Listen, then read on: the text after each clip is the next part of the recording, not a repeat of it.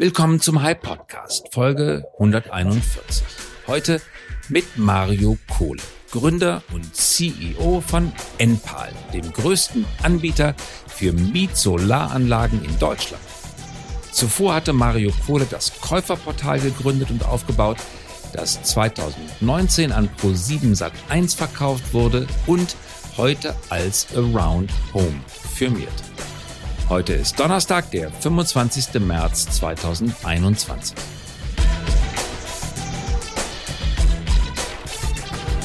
Unser Thema heute, wie geht man vor, wenn man sich wie Mario Kohle vornimmt, ein großes Energieunternehmen zu bauen? Was ist dran am Bericht des Manager-Magazins, dass Enpal angeblich noch in diesem Jahr an die Börse geht oder sehr bald an einen Spec verkauft wird? Wie begeistert man Investoren wie Alexander Samba für sein Projekt? Und was heißt es eigentlich, Unternehmer zu sein? Und wie findet man die richtigen Leute für die Verwirklichung seines Traums? Mario Kohle, herzlich willkommen. Schön, dass du mit dabei bist. Hallo Christoph. Mario, du hast 2017 Enpal mitgegründet. Was genau macht Enpal? Also Enpal möchte das Energieunternehmen des 21. Jahrhunderts sein. Das heißt, wir vermieten Solaranlagen, indem wir zu Einfamilienhausbesitzern gehen und sagen, dass sie von uns eine ganz einfach und günstig eine Solarlösung kriegen ohne Risiko. Okay, das habe ich verstanden. Äh, hast du das Manager-Magazin schon gelesen diese Woche? Ja. Genau, da ist eine ganze Seite über euch und wilde Spekulationen darüber, dass einer eurer Hauptinvestoren, ich glaube der Hauptinvestor, Alexander Samwer, Enfall jetzt per SPAC an die Börse bringen möchte. Was hast du gedacht, was hast du gefühlt, als du die Seite Manager Magazin gesehen hast? Ja, also ich war da aus ein paar Gründen erstmal überrascht. Also einmal, ähm, also wir sind im Gründerteam ja ähm, Mehrheitsgesellschafter, ja. Also allein ich habe die Mehrheit bei Enpal und aus dem ähm, Beitrag kam irgendwie raus, als ob sozusagen der Alex ähm, uns jetzt an die Börse pushen will, was mhm. er erstens nicht versucht. Und zweitens, wie gesagt, Alex ist einer von unseren bedeutenden Investoren und wir sind dem mega dankbar, weil der uns hilft, eine ganz tolle und riesige Firma aufzubauen und uns, ja, jede Woche würde ich fast sagen, wieder neu inspiriert mit seinem Team. Mhm. Ich war bloß ein bisschen überrascht, dass ähm, ja, wie das da drin geschildert wurde. Ja. Ja, mich auch. Und das Manager-Magazin sehe ich persönlich sehr kritisch, weil sehr oft Geschichten erscheinen, die eher von der These geleitet zu sein scheinen als von der tatsächlichen Recherche. Aber sagt uns doch vielleicht bei der Gelegenheit, was, was eure tatsächlichen Überlegungen sind. Also jetzt so kurz nachdem der Artikel erschienen ist, was habt ihr wirklich vor? Also ich glaube, was wir erstmal vorhaben, und das stand in dem Artikel, glaube ich, gar nicht drin, ist, wir haben erstmal vor, über zwei Jahrzehnte mindestens eine wirklich bleibende Company zu bauen. Ja, wir glauben halt, dass das Thema grüne Energie schon richtig weit ist und richtig gut ist für viele Leute, dass viele Leute es aber noch gar nicht wissen, dass sie mit so grüner Energie Geld sparen können. Und wir wollen dieses Thema besetzen und wollen halt ein riesiges Energieunternehmen bauen, was für Menschen günstige und einfache grüne Energie zur Verfügung stellt. Und da sind wir extrem langfristig aufgesetzt und aufgestellt. Also ich habe einen Großteil meines persönlichen Vermögens in die Firma gesteckt mhm. und ähm, verzichte zum Beispiel auch auf Gehalt. Ja, du bekommst kein Gehalt, weil ich Fall. Nee. Echt? Und nee, weil ich das. Wovon lebst du? Ich hatte ja schon mal eine Firma verkauft und ähm, finde sonst sparsam. Das war welche nochmal? Sag nochmal, welche war das? Ich habe Käuferportal vorher ah, gemacht. Ja, richtig, Käuferportal. Ja, was jetzt Around Home ist. Und äh, es ist für mich einfach ein Herzensprojekt, ja. Also es ist vielleicht so ein, ein sehr wichtiges Projekt oder vielleicht auch mein einziges, ja ich will jetzt nicht das Wort Lebenswerk in den Mund nehmen, aber es kommt schon so ein bisschen daran, ja. Mhm. Und ähm, das ist erstmal die Idee von Enpal. Ja, da hatte ich mich schon ein bisschen gewundert, dass das in diesem Artikel keine Erwähnung fand. Dass das keine Erwähnung fand und es war ja auch von Spec die Rede und bei Spec weiß jeder, dass alles, was unter einer Milliarde ist, lohnt sich nicht so richtig für den Spec. Also kam dann, nachdem der Artikel erschienen war, im Internet am Wochenende dann ganz massiv Spekulationen drüber auf. Enpal sieht sich in der Bewertung von rund einer Milliarde und das ist auch der Grund, warum man ein Spec es dann kaufen sollte. Und ehe man sich's versieht, bist du dann Herr einer in New York notierten Nasdaq-Aktiengesellschaft.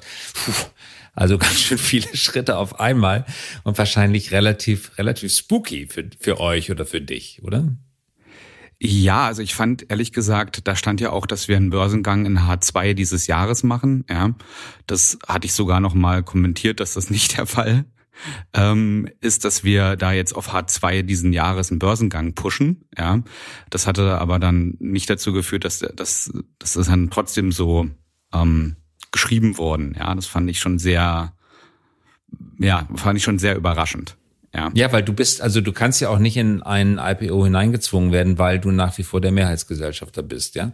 Die Minderheitsgesellschafter vermutlich haben nicht einfach so das Recht, dich in einen Börsengang zu zwingen, oder? Natürlich, und außerdem würden sie das niemals machen. Also ich habe wirklich das Riesenschwein, dass ich ganz tolle Investoren habe. Also ich habe ja den ähm, Robert und die Gründer von Zalando bei mir im Cap Table und den Lukas, der schon Delivery Hero gebaut hat und eben den Alex. Und das sind ganz tolle Investoren, die uns wirklich helfen, uns ähm, Feedback geben, loben, pushen, ähm, da eine ganz tolle Firma, lang, vor allem langfristig eine ganz tolle Firma aufzubauen. Und natürlich ist ein Börsengang immer eine Option für uns, ja. Und natürlich ist der auch interessant. Aber ich habe niemals gesagt, dass wir den in Halbjahr zwei diesen Jahres machen mhm. werden. Und da habe ich mich schon sehr gewundert, woher das kam. Was glaubst du, hast du einen Eindruck oder eine Theorie, wo das herkommen könnte? Naja, ich, ich, ich überlasse mal das Spekulieren jetzt anderen. Ich bin nicht so gut im Spekulieren, ich bin Unternehmer. Ich bin besser im, im Machen, ja. Spekulieren ist nicht so meins. Ja, aber lass uns doch die Gelegenheit nutzen, um vielleicht ein Stück weit auch von Enpal wegzuschauen auf den Hype, der gerade am Markt stattfindet. In vielen Sektoren, dazu gehört sicherlich auch Umwelt, aber es gibt viele andere Sektoren, drängen viele internationale Geldgeber nach Europa, weil sie merken, die Preise sind noch ein Stück niedriger und es werden enorm hohe Bewertungen aufgerufen und auch bezahlt. Das ist zunächst mal natürlich schmeichelnd und da freut man sich natürlich als derjenige, der es aufgebaut hat, als Team immer drüber. Auf der anderen Seite kann einem auch ein bisschen mulmig werden, weil es äh, löst viele Erwartungshaltungen aus, es äh, führt zu vielen Schlagzeilen, die gar nicht mehr so viel mit dem Produkt, umso mehr mit der Bewertung zu tun haben. Wie siehst du das? Kommt da langsam die, die Start-up-Szene ein Stück weit in falsches Fahrwasser oder bekommt eine Schlagseite in Richtung Bewertung, wird eigentlich mehr über Geld geredet als über das eigentliche Produkt. Sind da auch viele Trittbettfahrer dabei, die vielleicht wirklich nur den schnellen Euro machen wollen, statt ein, eine vernünftige Firma aufzumachen, aufzubauen? Ja, ich finde das schwer, das zu kommentieren. Also ich glaube, ich habe ja meine erste Firma zusammen mit meinem besten Freund gegründet ähm, Käuferportal 2008. Und da sind wir im Sommer gestartet und haben eine erste Finanzierungsrunde geholt, was für zwei 23-Jährige, wir haben uns wirklich fantastisch dabei gefühlt. Und dann kam die Finanzkrise. Und dann, ich habe es ja mal erlebt, wie man von einem Moment auf den anderen einfach den Zugang zu Geld, der deutlich erschwert wird, bis unmöglich, ja. Mhm. Und ich würde sagen, dass mich das schon sehr, sehr, sehr humble gemacht hat, ja. Also wir mussten damals ja mit ohne, wir mussten damals ohne weitere Finanzierung einfach profitabel werden. Ja. Und wir haben wirklich damals im Büro gepennt und im Fitnessstudio nebenan geduscht, weil wir einfach Kohle sparen wollten. Ja. ja. Und ähm, jetzt ist gerade, glaube ich, deutlich mehr Geld im Markt als 2008. Ja. Das hat unterschiedliche Vor- und Nachteile, die wahrscheinlich offenkundig äh, sind. Wahrscheinlich wird auch ab und zu mal was finanziert, was in ja 2008 jetzt nicht finanziert worden wäre. Dafür haben natürlich auch tolle Businesses mehr Geld zur Verfügung, um noch schneller zu wachsen. Ja, das hätte ich gerne in 2008, 2009 auch gehabt. Mhm. Und wozu hat das bei dir persönlich geführt? Neigst du jetzt eher dazu, doch schon eine etwas größere Kapitalrunde zu machen, ein bisschen mehr Geld auf dem Konto zu haben? Und äh, siehe letztes Jahr für Get You Guide beispielsweise war es ein Segen, dass sie mehr Geld in der letzten Runde geholt hatten und deswegen auch genug Cash auf dem Konto liegen hatten. Oder sagst du eher, hm, ich hole genauso viel Geld rein, wie ich äh, jetzt gerade brauche und vertraue darauf, dass in Zukunft noch das kommt, was ich brauchen werde. Ja, also wir sind als, wir sind als Firma, glaube ich, erstmal ziemlich paradox, weil wir einerseits davon träumen, ein riesiges Energieunternehmen zu bauen und auch wirklich sehr, sehr bold sind. Ja, wir haben ja schon gesagt, dass unser Traum darin besteht, eine Million Solaranlagen in 2027 zu bauen.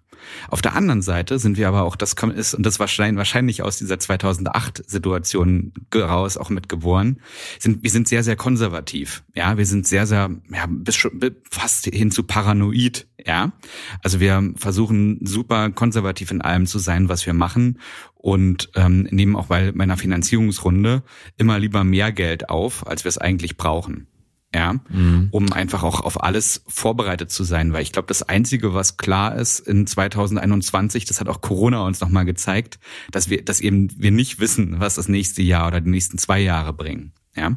Also hope for the best and prepare for the worst, könnte man sagen. Ja, das trifft ziemlich gut. Mhm. Jetzt schauen wir nochmal auf euer eigentliches Geschäft. Ihr besorgt Solaranlagen installiert sie und sorgt aber dafür, dass der Kunde es nicht bezahlen muss, sondern mieten kann und es verrechnet wird mit den Erlösen, die er macht. Ist das richtig?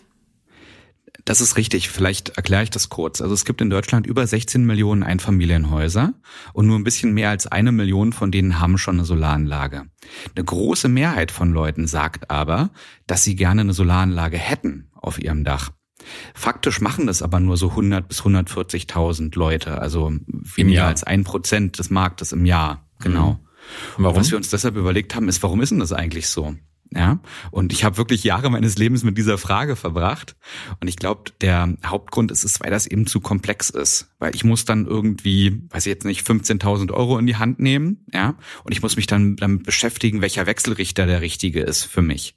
Und wir haben da sehr, sehr lange dran rumgeschraubt und sind dann irgendwann mit der Lösung rausgekommen, dass wir sagen, bei uns kriegt ein Kunde für 0 Euro Anschaffungskosten eine Anlage komplett aufs Dach. Also er muss 0 Euro am Anfang in die Hand nehmen. Er zahlt monatlich häufig weniger, als er jetzt für Strom zahlt, all in. Und das gesamte Risiko über 20 Jahre liegt bei uns. Das heißt, wir reparieren und wir warten kostenlos. Und man kann die Anlage nach 20 Jahren für einen symbolischen Euro übernehmen und spart dann über die Laufzeit richtig viel Geld und tut halt noch was gegen den Klimawandel und Aber was für seine Kinder. Und das, die Anlage gehört euch. Er selber ist sozusagen der Bereitsteller des Dachs. Verwendet er oder sie den Strom, der aus der Solaranlage herauskommt und exportiert den Überschuss? Genau, man nutzt den Strom, also der Kunde nutzt den Strom für sich und verkauft den Überschuss und kriegt dafür Geld. Ja. Ja. Genau. Und wir vermieten die Anlage, was ein bisschen so ist. Also, das kannst du dir ein bisschen so vorstellen, wenn man in einer, du wohnst in einer Mietwohnung und der, der Vermieter kümmert sich 20 Jahre um alles und nach 20 Jahren gehört die Mietwohnung für einen Euro dir. Mhm. Das machen wir mit Solar. Mhm. Das heißt, wie, lang, wie lange hält das Solarpanel oder die Solaranlage als Ganzes? Hält die 40 Jahre oder sind es nur 20 Jahre? Ja, viele, viele Hersteller garantieren mittlerweile sogar 25 Jahre. Also es hat noch wirklich einen Wert, wenn ich es dann am Ende für einen Euro übernehme. Klar. Also ja, wie viel Strom bekomme ich im Laufe der Lebenszeit? Genau, also die Anlage produziert nach 20 Jahren noch über 80 Prozent der ursprünglichen Leistung, häufig deutlich mehr. Ja, und so eine durchschnittliche Anlage bei uns produziert schon 7000 Kilowattstunden. Das ist schon deutlich mehr als ein Haushalt mit 4.500 Kilowattstunden braucht. Es ist aber so, dass ein Großteil dieses Stroms speist man aktuell noch ein, weil man ohne Speicher ähm, nur ungefähr, das ist jetzt aber ein harter Daumenwert, ein Drittel seiner, seiner, seines eigenen Stroms über die Solaranlage nur bekommt, weil die Solar, weil die Sonne ja nur am Tag scheint. Und deshalb implementieren wir gerade noch einen Speicher dazu, um ganz grob gesagt auf zwei Drittel des eigenen Stromverbrauchs zu kommen, damit man den Strom auch nachts noch nutzen kann. Ja. Und wie lohnt sich das für euch? Also ihr kauft die Anlage, ihr installiert sie, zahlt dort keine Miete für das Dach, aber müsst den ganzen Strom abgeben. Und wenn exportiert wird von dem Haushalt, dann kriegt den Exportgewinn der Hausbesitzer. Also wie kommt ihr auf eure Kosten?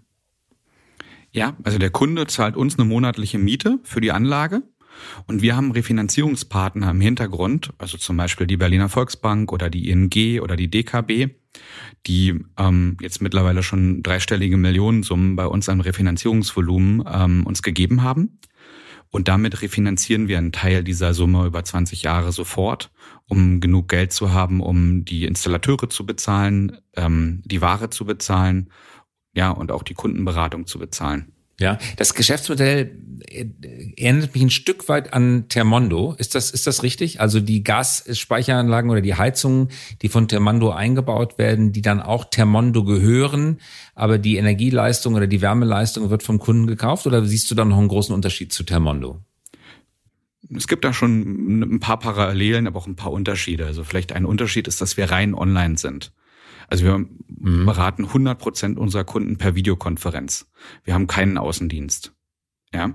Das ist sicherlich ein Unterschied. Ein anderer Unterschied ist, wir haben. Den Außendienst macht dann ein lokales Vertragsunternehmen. Ähm, oder ein eigenes. Also wir haben eigene, wir haben eigen, schon selber einen 200 Mann starken Handwerksbetrieb, ja, der bei uns Installationen macht. Ähm, äh, interessanterweise gab es den vor äh, ein bisschen über einem Jahr noch gar nicht. Also wir haben den sehr, sehr schnell hochgebaut ähm, was ähm, eine fantastische Arbeit vom Team war. Ja, und wir haben ähm, Partner, die von uns sehr, sehr intensiv geprüft wurden und die für uns dann eben die Anlagen installieren. Wobei das bei uns, wir, wir müssen so ein Protokoll ähm, so mit so knapp 95 Punkten ja, bei einer Bank ähm, einreichen als Dokumentation. Und viele Installateure schaffen es einfach nicht, auf diesem Niveau zu bauen. Ja, deshalb ist es für uns schwer, da die richtigen Installateure zu finden. Wir haben schon ein paar wirklich extrem gute, aber um noch schneller wachsen zu können und noch mehr Solaranlagen bereitzustellen, haben wir halt eben auch eigene Teams dort geschaffen. Ja, ihr habt, wenn ich es richtig gelesen habe, im Augenblick 6000 Kunden, richtig? Ich glaube, es sind jetzt schon 7000. 7000 Kunden. Und du hattest vorhin gesagt, dass euch vorschiebt, ein großes Energieunternehmen zu werden. Du hast gesagt, wie viele Millionen Haushalte, äh, Eigentumsbesitzer es äh, sozusagen gibt. Von 6000 bis zu einer, zu 20 Millionen Haushalten ist ja noch ein großer Schritt. Wo wollt ihr in den nächsten paar Jahren sein? Wie viele Kunden stellt ihr euch vor? Ja, also wir sind von Anfang an mit sehr, sehr ambitionierten Zielen und großen Träumen gestartet, ja. Meine Oma hat immer gesagt, Mario, eine Schnecke wird nur so groß wie ihr Haus, ja. Also schau dir an, welche, was für ein, was für, was du dir vornimmst, ja. Weil nur das, was du dir vornimmst, kannst du maximal erreichen. Und wir hatten schon von Anfang an sehr hehre Ziele. Also wir, ähm, haben, machen zum Beispiel in diesem Jahr an jedem Tag bauen wir mehr Solaranlagen als im gesamten Jahr 2017, unserem Anfangsjahr. Ja, also wir sind von mhm. 30 Anlagen, die wir in 2017 gebaut haben, bauen wir dieses Jahr fast 11.000 und letztes Jahr 4.400. Das heißt, wir mhm. haben uns jedes Jahr eigentlich immer mehr als verdreifacht bislang und wollen das jetzt auch erstmal nochmal noch beibehalten in diesem Jahr. Ja, und nächstes Jahr eigentlich auch nochmal fast verdreifachen. Das heißt, wir sind schon sehr ambitioniert. Wir schaffen das, weil es sehr einfach ist, bei uns eine Solar, äh, jemanden Neues auszubilden darin, jemanden im Solar, ja, im Endpal Solarbereich zu beraten, weil unser Produkt halt geil und einfach ist. Und ähm, damit machen wir es relativ leicht bei uns, ähm, Solarberater zu werden. Ich will jetzt nicht sagen, dass es bei uns so leicht ist, wie bei Uber ein Uber-Fahrer zu werden, Solaranlagen zu verkaufen, aber wir sind auf jeden Fall dadurch inspiriert, ja, dass wir den Solarverkauf sehr, sehr einfach machen möchten mit diesem Produkt, was wir da haben, was wir auch nur als Standard haben. Und damit schaffen wir es halt eben auch sehr schnell zu wachsen. Genauso wie wir eine Akademie haben, um unsere Handwerker auszubilden. Ja, da sind wir auch ähm, sehr, wir sind schon dabei, jetzt so pro, pro Monat bilden wir schon mal 20 Handwerker aus neu, ja. Ja, jetzt hattest du gerade gesagt, Verdreifachung pro Jahr, das habt ihr in den vergangenen Jahren geschafft. Wenn man das jetzt mal so kurz hochrechnet, mich interessiert, wie du das für, per sich persönlich für dich als Unternehmer in deinem Kopf als Gedankenmodell abbildest. Heute 7.000, verdreifacht nächstes Jahr werden 21.000, die nochmal dazukommen. Im Jahr darauf sind es dann 60.000, da kommen nochmal 180.000 dazu und dann ist man irgendwann bei 600.000. Aber es vergehen dann ja, bis man, Millionen ist halt eine wirklich große Zahl. Es vergehen dann viele, viele Jahre, bis man dann wirklich mal Millionenanlage pro Jahr baut. Kannst du dir vorstellen, dass die Beschleunigungskurve nochmal steiler wird im Laufe der Jahre? Ja, also ich glaube, historisch, wenn man sich mal Daten anschaut, dann flaut ja Wachstum bei Unternehmen historisch ab. Ja. Und ähm, vielleicht erstmal ist es ja, also ich habe ja gesagt, unser Ziel ist es, eine Million Solaranlagen nach, zu haben, wenn wir zehn Jahre alt sind. Das ist natürlich eine, mhm. eine sehr bolde Vision, ja, oder man nennt das auch Big Harry Audacious Goal. Und natürlich geht einen auch erstmal der Allerwerteste auf Grundeis, wenn man sowas ausspricht. Ja. Und ich bin ja auch nicht blöd, also ich habe ja da auch im gleichen Moment ähm, denke ich mir, wow, das klingt jetzt aber ziemlich bold, ja.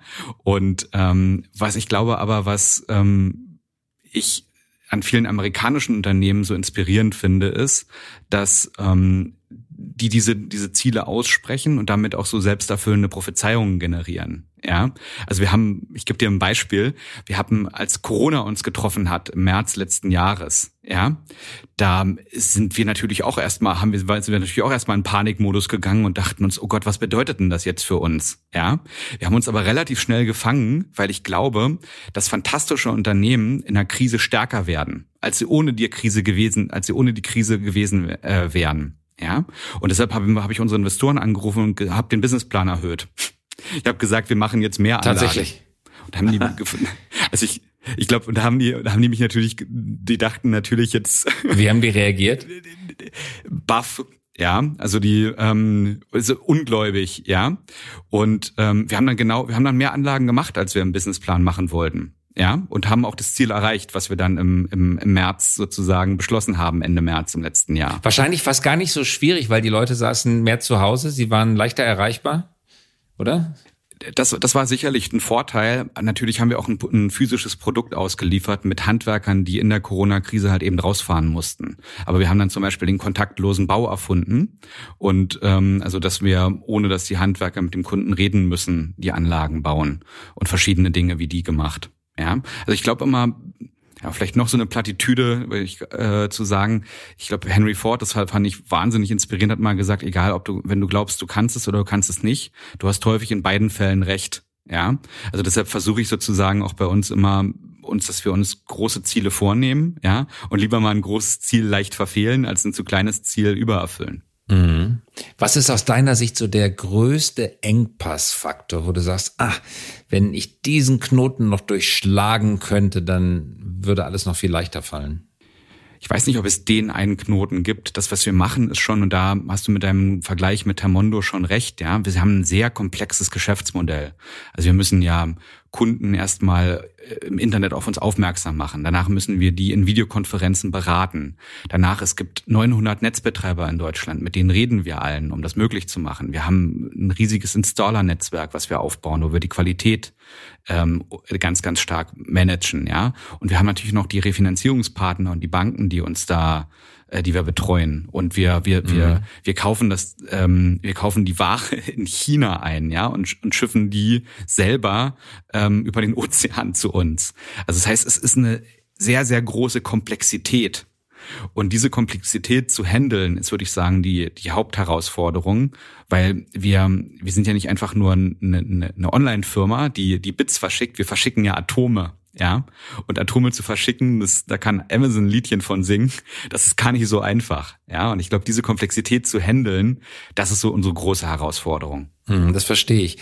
Nun hast du sicherlich als Unternehmer auch immer wieder mal Träume, Tagträume. Träumst du manchmal davon, wie es wäre, ach, wenn ich doch jetzt ein weniger komplexes Geschäftsmodell hätte oder meine nächste Gründung, die wird super einfach sein. Da suche ich mir ein ganz, ganz schmales Thema und das mache ich auf der äh, am wenigsten komplexen Methode.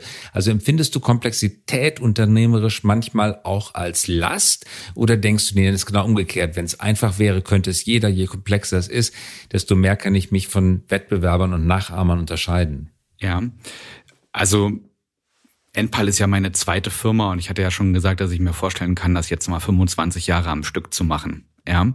Und ähm, mein Papa ist Fernsehmechaniker und ich habe von dem gelernt, dass es Dinge lohnt zu reparieren, bevor man sie wegwirft und dass man mal bei einer Sache bleiben kann. Ja.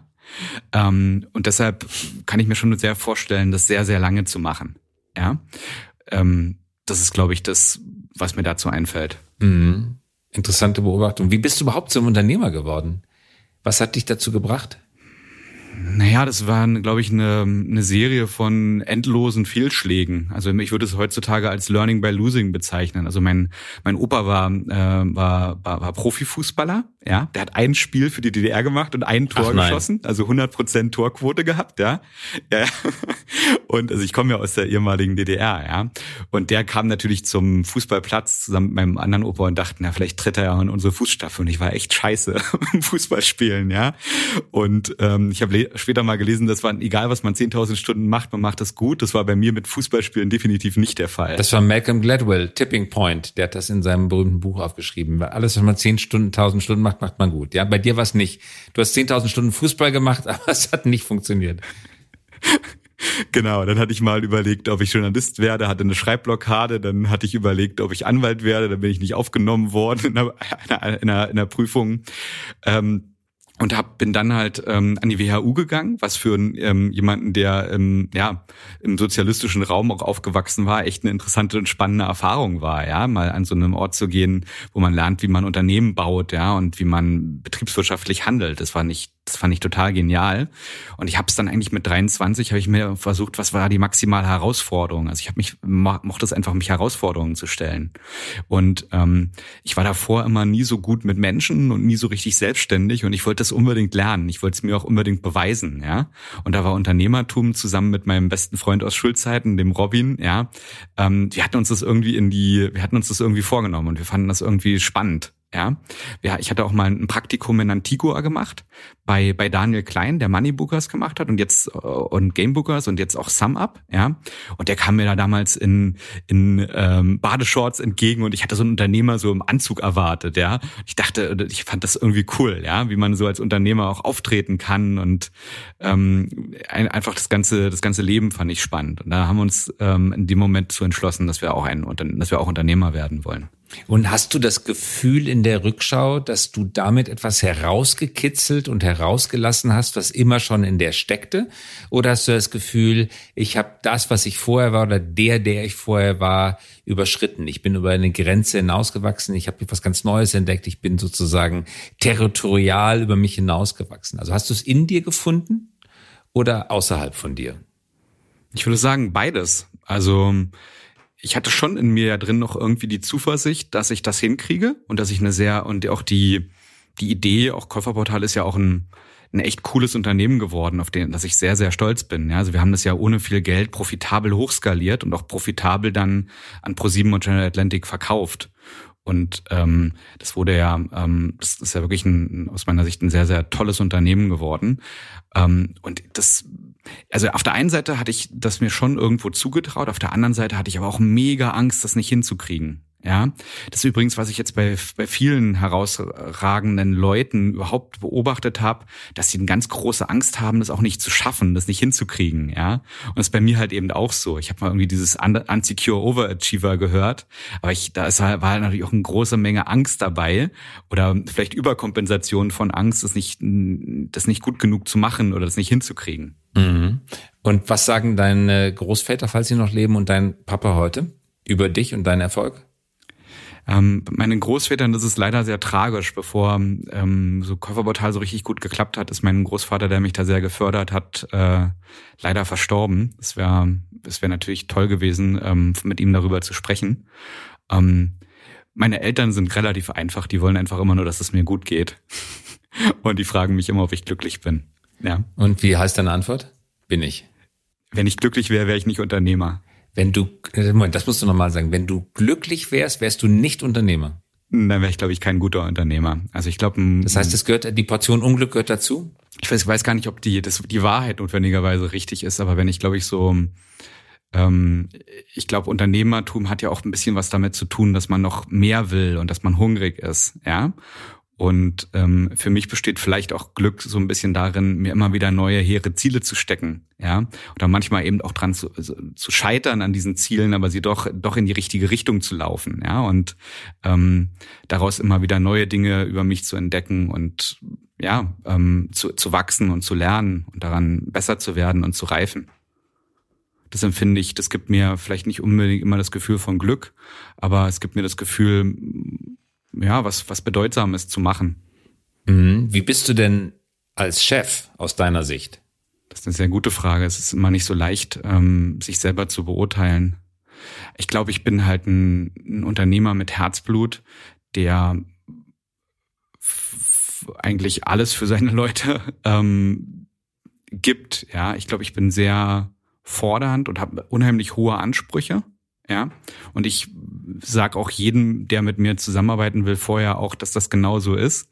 Und ich glaube, ich bin, habe ganz tolle Verhältnisse mit Leuten, die auch hohe Ansprüche haben und auch ganz viel erreichen wollen. Ja, und ich glaube, wenn man ähm, mit mir zusammenarbeitet, aber eigentlich nur einen normalen Job haben will, ist es vielleicht nicht so unbedingt das Richtige. Aber ich glaube, wenn man das einfach kommuniziert und sagt, guck mal, ich habe irgendwie den Traum, eine riesige Energiefirma zu bauen, ja, ähm, und ich bin sehr, sehr ehrgeizig, ja, dann findet finden sich ja auch meistens die Personen, die das auch wollen. Ja, ich glaube, es ist einfach wichtig, wie auch in Freundschaften oder Liebesbeziehungen einfach zu sagen, was man ist und was man nicht ist, ja, damit man keine falschen Erwartungen weckt. Mhm. Ähm, was empfindest du für Menschen? Ich glaube, eine ganz wichtige Eigenschaft ist, dass wenn man mal ein falsches Wort gesagt hat oder wenn man mal ähm, sich geirrt hat, dass man auch anrufen, sich entschuldigen kann oder dass man auch sagen kann, ich habe mich geirrt, ja, oder ich habe was Falsches gemacht. Das ist mir sehr, sehr wichtig. das versuche ich selber vorzuleben und das versuche ich auch an anderen. Und außerdem, was mir auch sehr wichtig ist, ist, ähm, ich glaube, dass man, wenn man Menschlichkeit, ja, und Spitzenperformance verbindet, kommt was ganz Tolles bei raus. Das schließt sich auch nicht gegenseitig aus, glaube ich.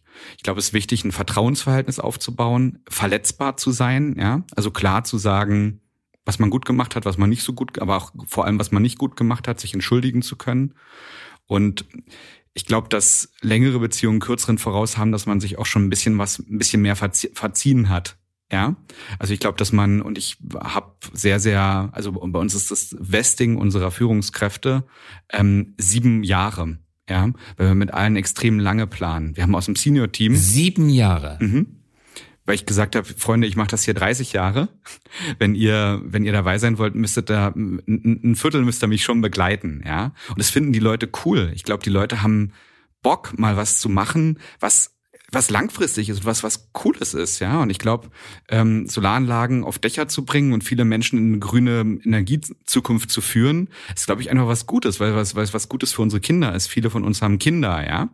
Und ähm, was Langfristiges zu machen, ist, glaube ich, echt eine, eine, eine Herzensangelegenheit für viele, ja. Mhm. Wie gehst du mit Menschen um, die bei dir arbeiten, aber dein Ambitionsniveau nicht teilen oder nicht mitgehen. Was spürst du denen gegenüber? Spürst du da ein Stück Enttäuschung oder spürst du Verletzung, weil sie dein Ziel nicht teilen, weil du sie nicht begeistern kann? Spürst du vielleicht ein Stück Verachtung? Versuchst du dich von ihnen zu trennen oder kannst du auch mit ihnen ein tiefes persönliches Verhältnis aufbauen, akzeptieren, dass sie anders sind als du? Ich glaube, dass ich das mittlerweile gut akzeptieren kann, dass Menschen anders sind. Ich glaube, dass ich mich vor allem auch immer wieder daran erinnere, dass ich als Unternehmer ja ähm, ich der derjenige bin, der immer so ein bisschen Knall hat, ja. Und ähm, deshalb verspüre ich sowas nicht. Ich ähm, ich glaube eine Sache ganz doll. Ich glaube, dass jeder Mensch ähm, einen Beruf machen sollte, in dem er gut ist und der ihm Energie gibt. Es sind nicht notwendigerweise die beiden gleichen Sachen. Ich habe zum Beispiel leidenschaftlich gern ähm, StarCraft gespielt. Das hat mir Energie gegeben, aber ich war nicht gut genug, um Profispieler zu werden. Ja. Und ich glaube, wenn man das, ich glaube, dass jeder Mensch es verdient hat und jeder Mensch es auch finden kann, einen Job zu finden, worin er gut ist und wo der, der, ähm, den er, der ihm Energie gibt oder der ihr Energie gibt. Und ähm, dazu versuche ich eigentlich auch unsere Leute zu inspirieren, dass wenn jemand vielleicht auch in einer, in einem Bereich bei uns nicht gut ist, dass er versucht, nochmal den Bereich zu wechseln. Und ich finde es auch nicht, ich finde es auch nicht schlimm, wenn jemand nach ein paar Monaten sagt, dass das NPAL nicht das Richtige für ihn ist, weil er woanders vielleicht glücklicher ist. Ja, ich glaube, dass wir häufig sogar den Fehler machen, ähm, Dinge nicht unbedingt zu, vielleicht auch manchmal, also ich finde, idealerweise sollte jemand bei NPAL, wenn er reinkommt, entweder drei Monate sein oder 13 Jahre. Ja, also entweder rausfinden, ah, das ist vielleicht nicht das Richtige für mich, das ist nicht das, wo ich, was mir Energie gibt, das ist nicht das, was mir, was, worin ich gut bin. Oder, wow, das ist das Richtige, hierbei bleibe ich mal, ja. Und jetzt machen, wir zusammen eine große Firma auf. Ich weiß aber, dass, ähm, ähm, viele Leute auch da wirklich bei uns herausragende Arbeit machen, ja, und wirklich ihr Bestes geben und wirklich auch über sich hinauswachsen. Das ist vielleicht auch so das, das Lohnenswerteste und das Coolste, ja, und was mich auch dann wieder inspiriert, zu sehen, wie viele Leute bei sich über sich hinauswachsen. Ähm, wir hatten, oder ich hatte in der Corona-Krise gesagt, dass viele Leute jetzt damit äh, ähm, ähm, sich, sich auseinandersetzen oder erst lernen, was überhaupt in ihnen steckt, in so einer Krise auch über sich hinauszuwachsen. Und das jeden Tag zu sehen, ja, wie, wie junge Menschen, die noch keine 30 sind, zu Führungskräften werden und Führungsverantwortung übernehmen und mit Leidenschaft Dinge voranbringen.